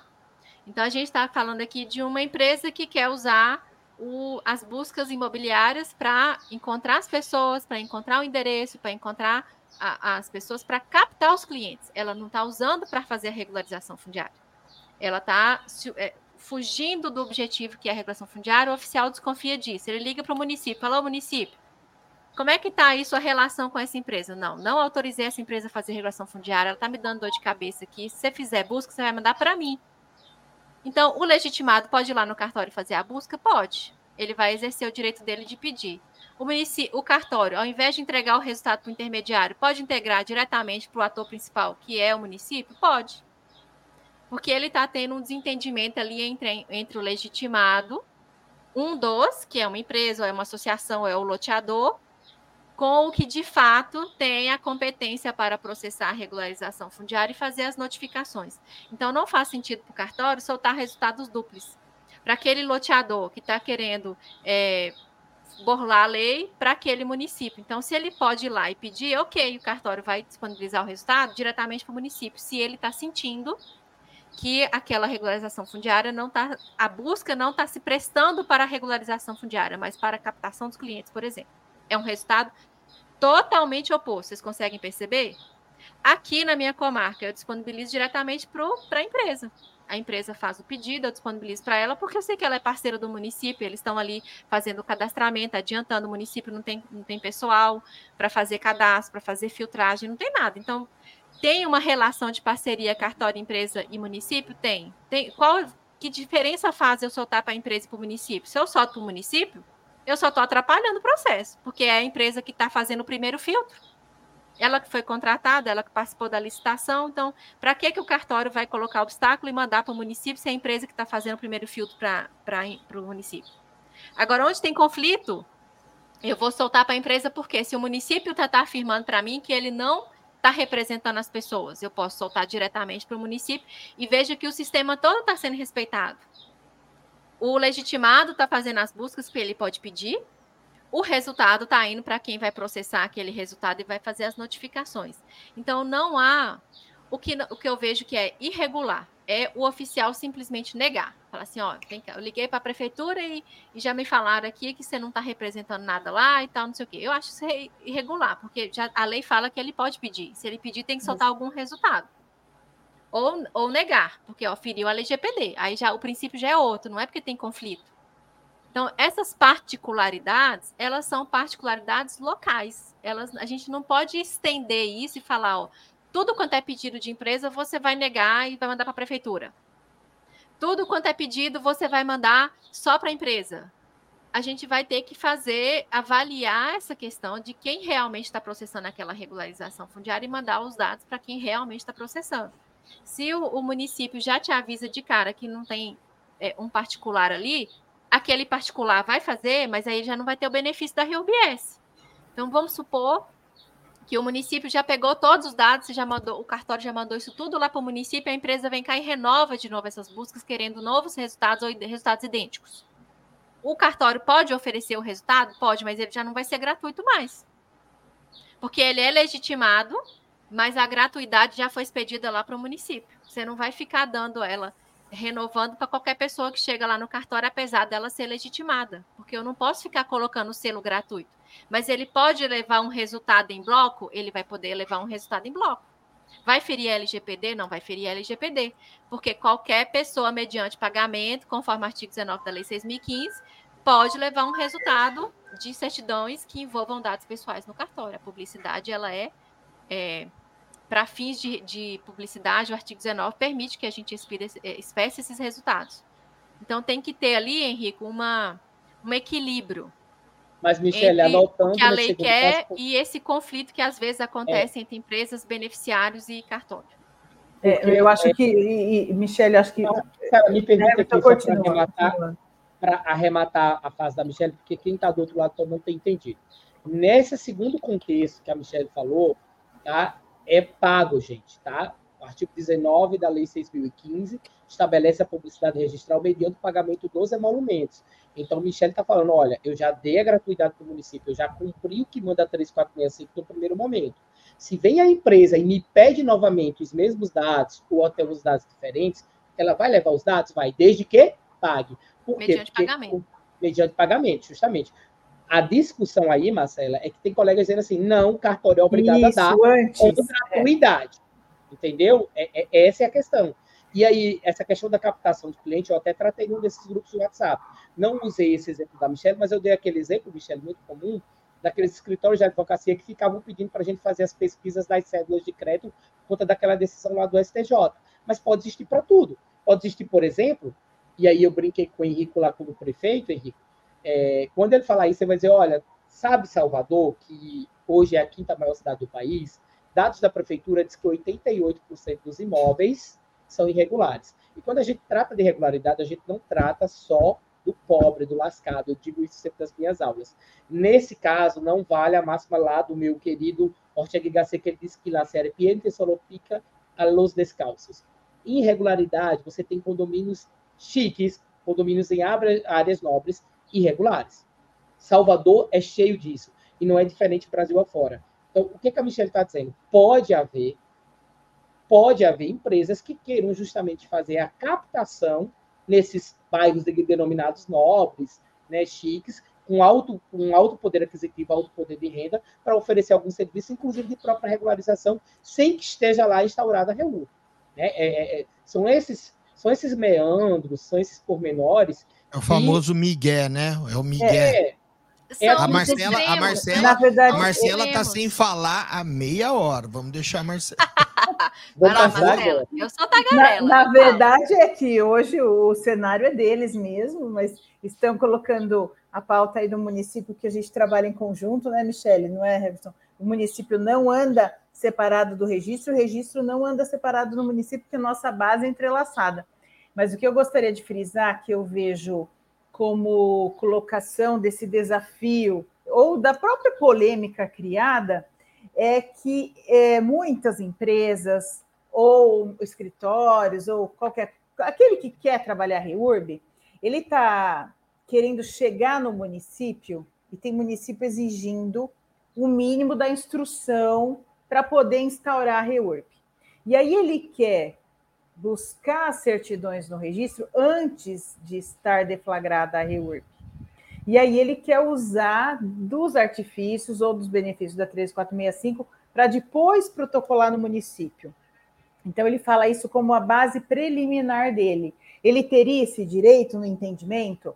É, ele não só está buscando o cliente, mas ele está tentando instruir o processo, antecipando o pedido ou a justificativa técnica para o município para dizer, para defender que isso é uma regularização fundiária. Então, eu vi nestas, é, esse cenário ali nas perguntas. Então, há um desequilíbrio nesse entendimento do tempo dessa busca perante as empresas. Então, mais uma pergunta que a gente percebe aqui deles é: o município entra, ele deflagra a REURB, ele está indo S. Ele, o município é grande, muitas empresas podem estar prospectando dentro do mesmo núcleo porque ele pode estar subdividido por quadras. Como que isso vai ser deflagrado dentro dessa busca? Então, eu queria só que a Michelle desse essa, esse arremate aí, porque hoje o cenário é, é justamente deles, mas o município tem as suas exigências, a gente sabe disso. E uma delas é a instrução fundamentada. E as certidões é basilar para isso. Então, eu, eu entendo, e eu sou do, né, meu próprio livro fala isso, eu acho que o requerimento, ele tinha que ser um requerimento tão simples, mas tão simples que a pessoa bastaria ela chegar lá e falar assim, olha, eu quero regularizar o meu imóvel. O município ele não teria que colocar essas barreiras de entrada, sabe? Ele teria Sim. que ter uma, uma, uma situação em que ele abre, recebe o pedido e aí para classificar a modalidade, por exemplo, e se ele entende é, que pelos dados dele já poderia falar que é S, ele já chega e classifica. Não, esse núcleo aqui. Ele ó, estuda. É um núcleo tranquilo, é é não sei o quê. Ele já podia falar que é para já definir essas buscas. Então, o município, para a fase inicial, que é a busca, ele precisa definir a classificação de modalidade. Agora, quando ele pede, ah, traz memorial descritivo do núcleo, traz é, já o cadastro dos ocupantes que já te contrataram, aí ele traz uma complexidade tão grande para começar ele e ele amarra todo mundo. Ele amarra o processo decisório dele, ele amarra o processo de busca do cartório, ele amarra a empresa, ele amarra o ocupante. Porque a lei não previu essa barreira na entrada. A entrada ela é simples. Porque a gente precisa disse, de uma entrada simples. Eu, eu sempre disse, Michele, que é o mero anúncio. Então, às vezes, o munícipe ele vem dizendo assim: ah, eu quero uma correção da base do meu IPTU. E quando a gente vai investigar, o que ele está é dentro da poligonal. E aí você justifique. Daí ele fala: não, eu preciso de regularização. Ele já anunciou. Então, o município que quer regularizar, ele vai, ele recebe essa informação como a base para os estudos. E aí ele vai dentro da poligonal que ele pode definir. Então, ele pode estar trabalhando com empresa ou não, e aí eu estou falando com, com equipe técnica para o começo mesmo, então, e, e aí ele instaura nessa porção. E aí ele vai buscar mais dados. Mas até porque, eu concordo com você até porque, nessa né, limpeza da informação inicial. Eu também inicial tem que ser muito Marcela, simples. É, até porque a classificação pode ser revista depois se indicar os estudos. A própria 13465 fala nisso. Então, eu realmente concordo com a Michelle. Tá? Eu hoje, gente, só para vocês saberem, hoje eu já entreguei chique-chique, então 4 mil títulos. Eu hoje, mais ou menos 5 mil reais que fiz, acho que não teve 50 E. Não teve 50 E. Eu não tenho 1% de REUB. É, o meu também é perto de 1%. Mas veja, Marcela, é assim, a gente o oficial, quando o oficial reclama, é porque ele sabe que o município saiu da, da seriedade e está indo ali para o oba-oba porque ele está querendo, né? Então, assim, quando a gente está trabalhando num, numa situação que é mais está mais dentro do limiar da lei, você não vai ver reclamação do oficial e nem da prefeitura. Você vai, no, você vai num fluxo muito tranquilo. Aí, quando o pessoal mais rico da cidade começa a receber título REUBS, a gente vai chiar? Claro que a gente vai chiar. Porque já ultrapassou o, o, o que seria um padrão racional, sabe? Todo mundo ganhou na REUB, a empresa, a prefeitura, o advogado, o engenheiro, aí o oficial, o idiota lá na frente vai receber o título S de um cara que tinha condições de ser. É, lógico que a gente vai reclamar. Não é? é? Porque assim, a gente quer fazer de graça quando é RUBS e a gente faz como eu faço com muita satisfação. É. Não, e eu vou te falar da própria, aí falando um pouco da modelagem própria que eu já trabalhei, trabalhei em Santana de Parnaíba e oito anos fazendo regularização fundiária, e nós tínhamos isso como princípio que entrou, você tem que investigar e fazer. E o registrador sempre foi nosso parceiro. Então, assim, é, doutor Frederico, que era de Barueri, sempre foi uma pessoa que construiu conosco, temos resultados positivos, porque trabalhou. Tivemos dificuldades? Tivemos, não só na S, na E, mas a gente enxerga ali na região uma vontade e uma seriedade, como você disse. O município criou critérios que foram instituídos, mas foi para a mesa redonda, para aquela mesa onde a gente soma soma com o empreendedor, soma com o loteador, soma com a família da ponta, soma com o registro, e é isso que faz diferença. Eu acho que esse. Ela, é, me permite, é justamente isso, né? Não é à toa que, por exemplo, das quase 5, dos quase 5 mil títulos que, eu registrei e tive a oportunidade de entregar como registrador, é, 50, ou seja, menos de 1% é. Por quê? Porque eu criei esse canal de diálogo com os prefeitos dos municípios que eu atuo como registrador, e eu digo nas minhas aulas palestras que esse esse relacionamento é um casamento e o regime do casamento é da comunhão universal de bens. Meus problemas são problemas do município, os problemas do município são problemas de cartório. Eu digo isso para o prefeito. Então, a gente instaurou essa relação com segurança, com seriedade. E o que é que eu pus na cabeça dos gestores? Olha, vamos fazer a RUBS para quem realmente merece, para quem realmente é legitimado, para quem atende. Uma, uma, coisa que eu, tenho, eu ia falar, Michele, tu falaste dos cinco salários mínimos, aí pode ser que os novatos entendam que obrigatoriamente tem que ser os cinco salários mínimos. Não tem, tá, gente? Nos municípios, por exemplo, que eu trabalho, a gente trabalha com dois salários mínimos para fixar ali é, a, fa a, faixa de renda que o que é REUBS ou REUBE.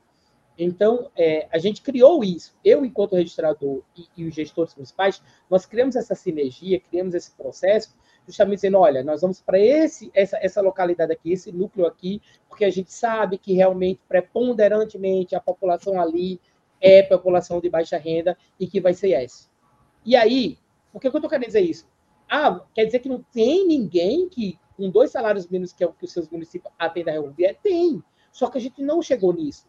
Né? A gente fechou com o município, vamos levar preponderantemente para a RUBS. E outra coisa que eu falo para os meus municípios agora, eu falo, ó, acho que o município não tem condições de processar RUBS e é automaticamente porque suga recursos, suga esforços. Então, credencia empresas, entrega E para empresas. E a gente tem algumas modelagens aqui na Bahia que os municípios credenciaram as empresas e condicionaram, olha, você quer trabalhar e ganhar na E, mas você vai fazer tantas S. Eu falei, vocês podem utilizar essa modelagem ou simplesmente dizer o seguinte, não, ó, eu, enquanto município, com minhas pernas próprias, com os meus esforços, com os meus funcionários, eu vou me dedicar a essa e vou entregar a E para as empresas. Muito que bem, funciona também.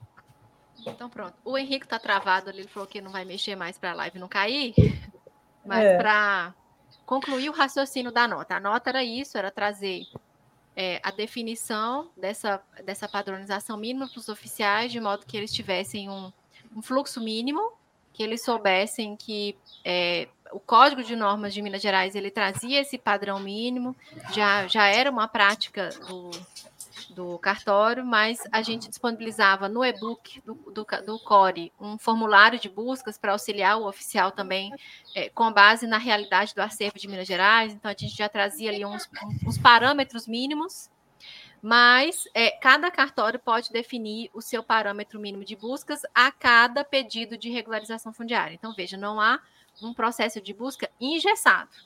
Então, por exemplo, no meu cartório, se você vai fazer um pedido de uso capião, eu não consigo fazer se você não me trouxer o memorial. Porque, como eu não tenho indicador real, eu preciso jogar o memorialzinho lá e ver se tem algum memorial já, referenciado, que eu possa fazer uma mera sobreposição, que eu possa descobrir qual que é a localização daquele imóvel para eu tentar separar dos imóveis rurais, qual que é a denominação. Então, em cartórios que não tem esse indicador real cadastrado, não faz o menor sentido exigir o memorial georreferenciado do núcleo, concorda comigo? Porque se ele não faz comparação com nada, para que, que você vai Exato. pedir memorial georreferenciado? Vai pedir por pedir? Não vai pedir. Uhum. Mas no meu já faz sentido. Tanto é que eu consigo, por exemplo, chegou um, um, um mandado de desapropriação numa transcrição que eu já tinha retirado a área e eu achei que tinha tirado tudo para a música peão. Quando chegou o mandado de desapropriação, como ele tinha a origem, citado a mesma origem, falei: opa, será que é do imóvel que eu fiz uso capião e não mais a origem? Quando eu jogo o memorial descritivo, você vê que está totalmente separado, são imóveis completamente independentes que possuem a mesma origem. Então, eu não preciso devolver para o juiz e falar: olha, juiz, tem conflito aqui, talvez o proprietário é aquela pessoa que eu fiz uso capião. Não precisei devolver. Fui lá na transcrição, fiz uma nova baixa, justifiquei que, apesar de ter exaurido a aura, não exauriu, né? Quando eu fiz a baixa do uso capião, sobrou um remanescente lá que é desse do, da desapropriação que eu estou fazendo. Mas só é possível fazer isso porque eu tinha os dois memoriais georreferenciados e tinha o cadastro da transcrição como uhum. origem. Você consegue posicionar esses imóveis. Num cartório que não tem isso. Michele, numa retificação diária também. Diária, né? Eu te perguntava, você tinha encerrado a transcrição? Eu cheguei a encerrar a transcrição. E aí depois a gente lança a verbação. Aí você vai lá e abre a transcrição e fala, ó, Não encerrou, assim, igual eu achei que tinha encerrado. É, isso. Mas você consegue fazer isso porque o cartório está já referenciado, né? Se não tivesse, se fosse um destaque de uso capião antigo sem memorial, com uma é. desapropriação antiga sem memorial, eu ia devolver para o juiz, falar, ó, é duplicidade de matrícula aqui, ó. E citou a pessoa errada, nem era a pessoa certa que citou, devolve o mandado.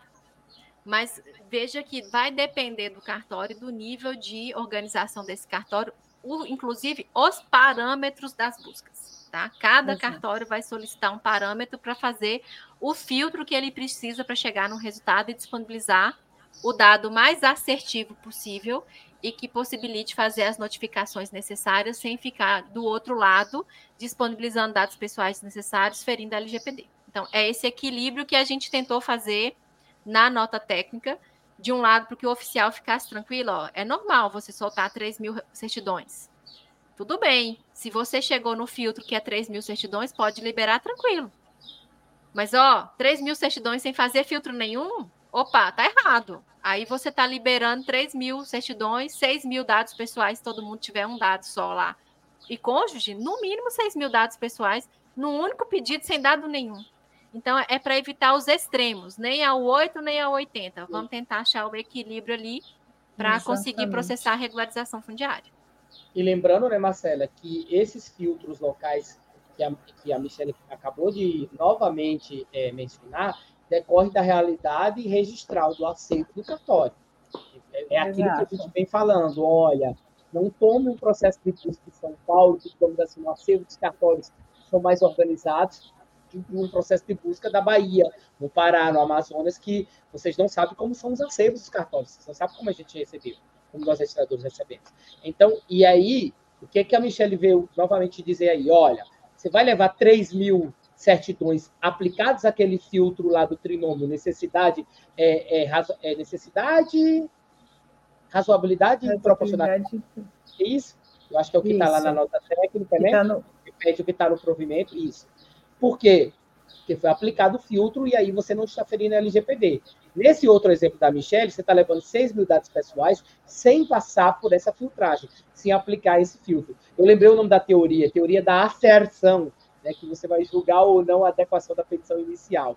Então é mais ou menos isso para quem é advogado, falando, é isso, gente, é trabalhar com, é, é, com as buscas, fazendo a conjugação do que está na 3465, com a LGPD que veio depois e agora com o provimento CNJ. Acho que a nota técnica do CORE foi muito feliz, novamente, como sempre, é digna de encomes, dos mais altos elogios.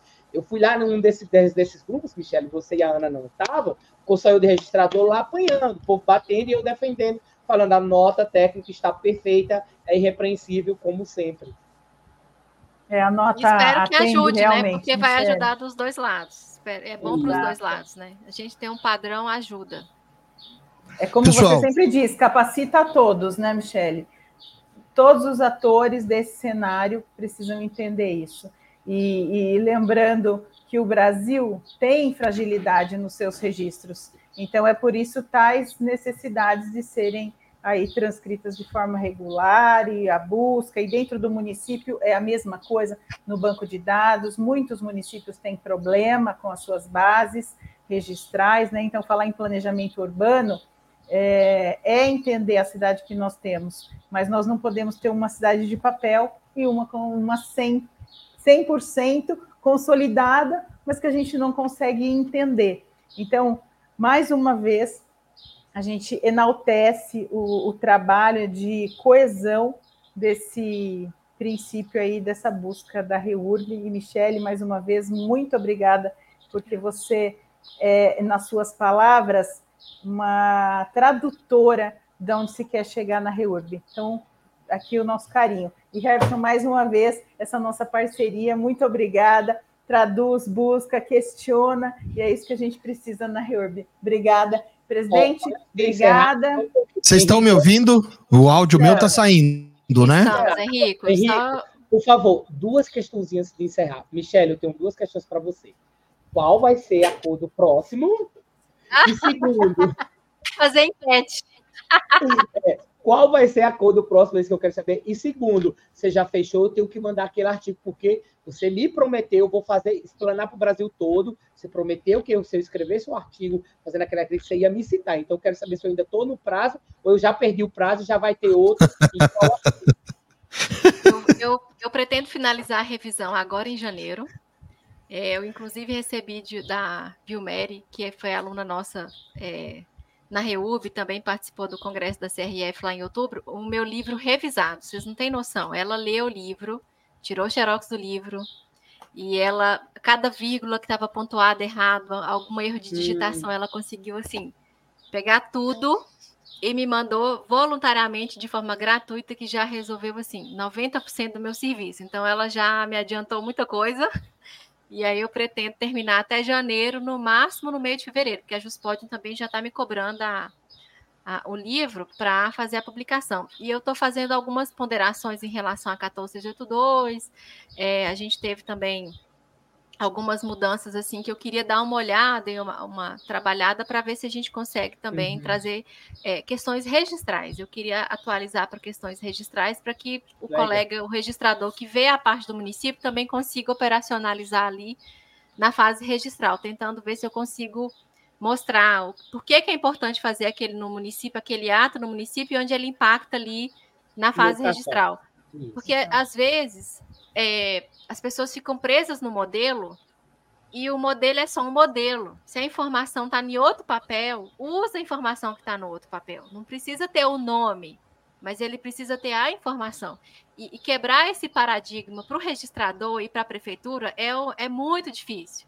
A prefeitura quer expedir a informação por meio de certidão. Se não for certidão, não serve. Se não for alvará, não serve. Aí o cartório está acostumado com alvará e certidão. Se não vier alvará e certidão, não serve. Tem que vir aquela palavra.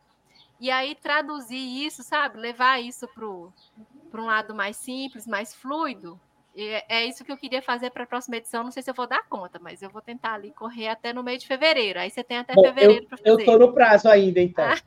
tá. Tô, eu vou parar. Se não tiver, só ano que vem.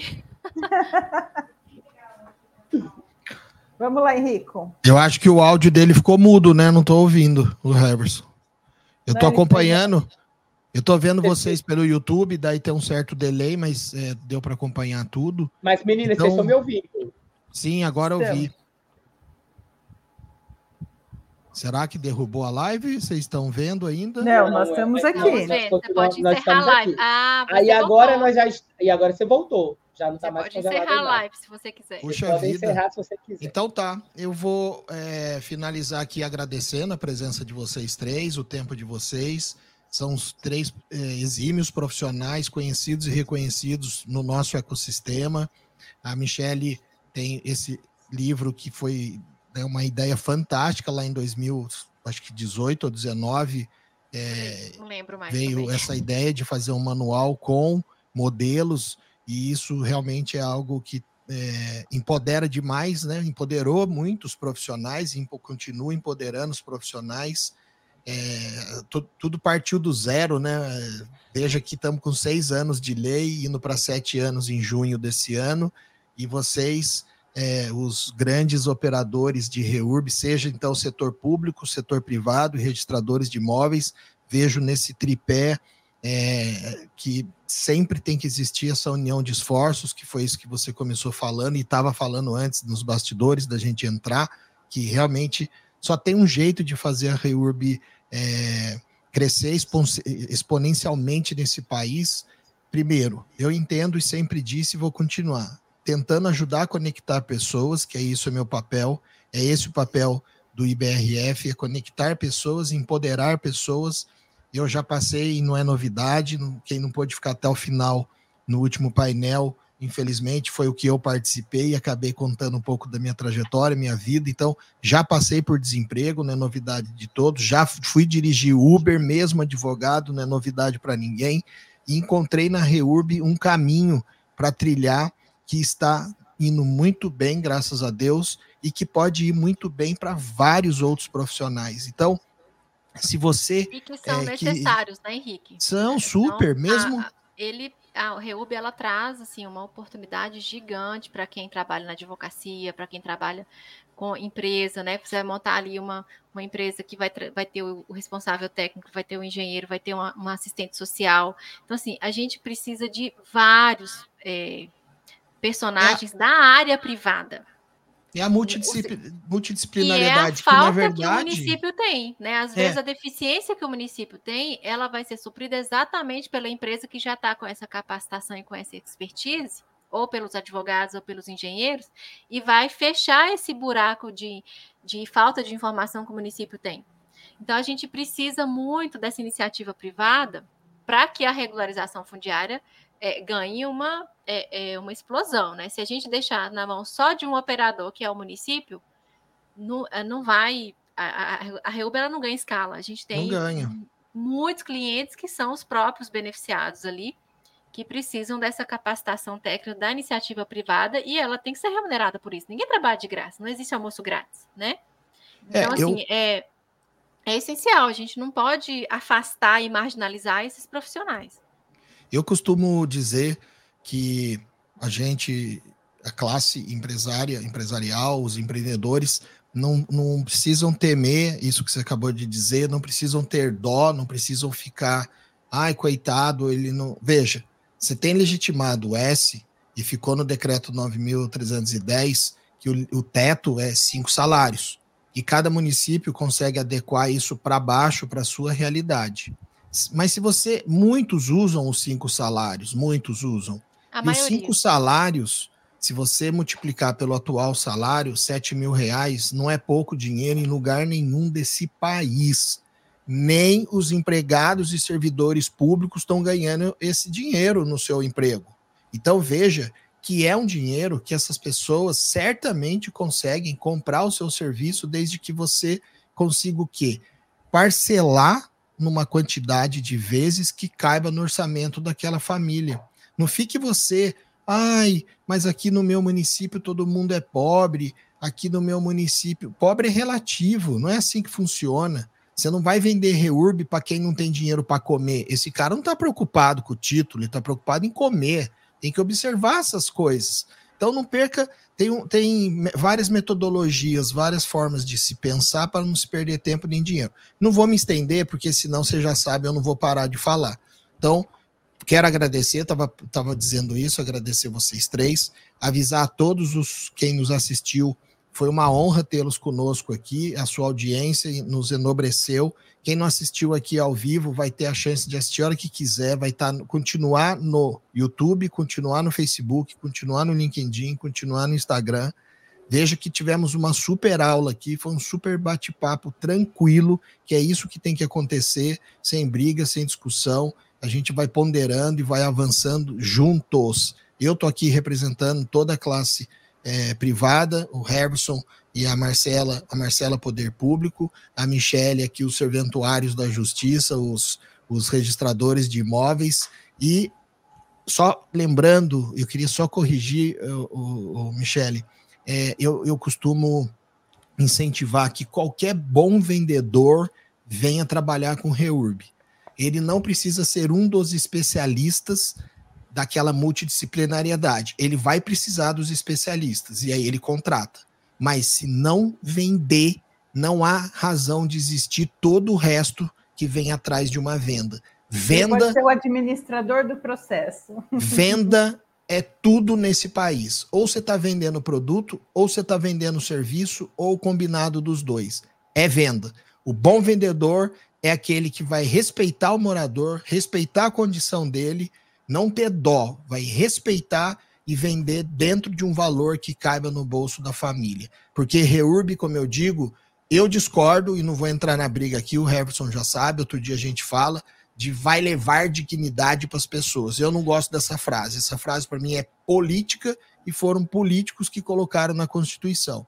Para mim, Reurb leva melhor qualidade de vida para as pessoas. A dignidade, cada um conquista a sua com muita luta e suor. É isso. É porque você só desconsidera que isso é uma dimensão da dignidade. Só isso. O que você está dizendo é dignidade com outro nome.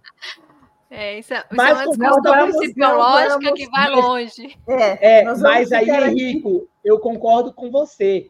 E entre a dignidade, vai inclusive a dignidade financeira para todo mundo, né, Michele? Inclusive o cartório é mais uma dimensão da dignidade, vai.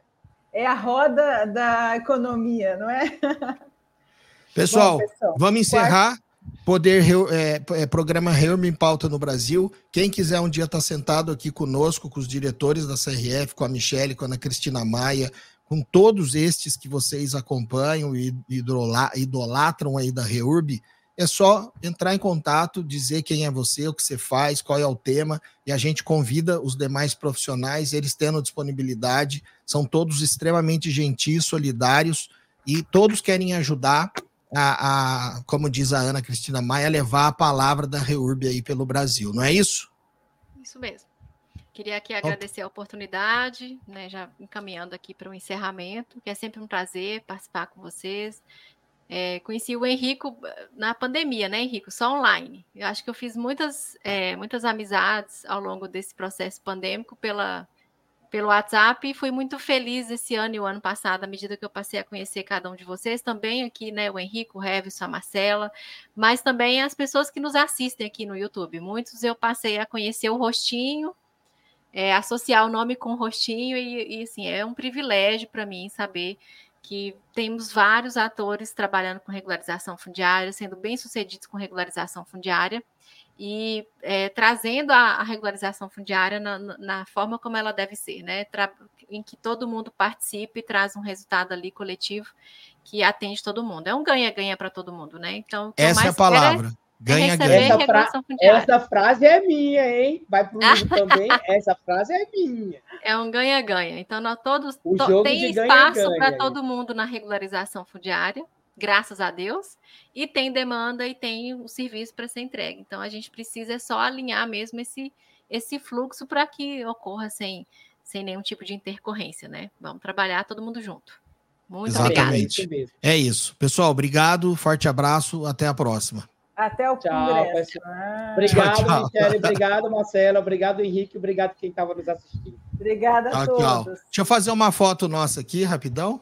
Pronto, deixa eu olhar para a câmera aqui, porque se eu fico olhando o computador, eu fico assim, olhando para cima. Vamos lá. Um, dois, três e.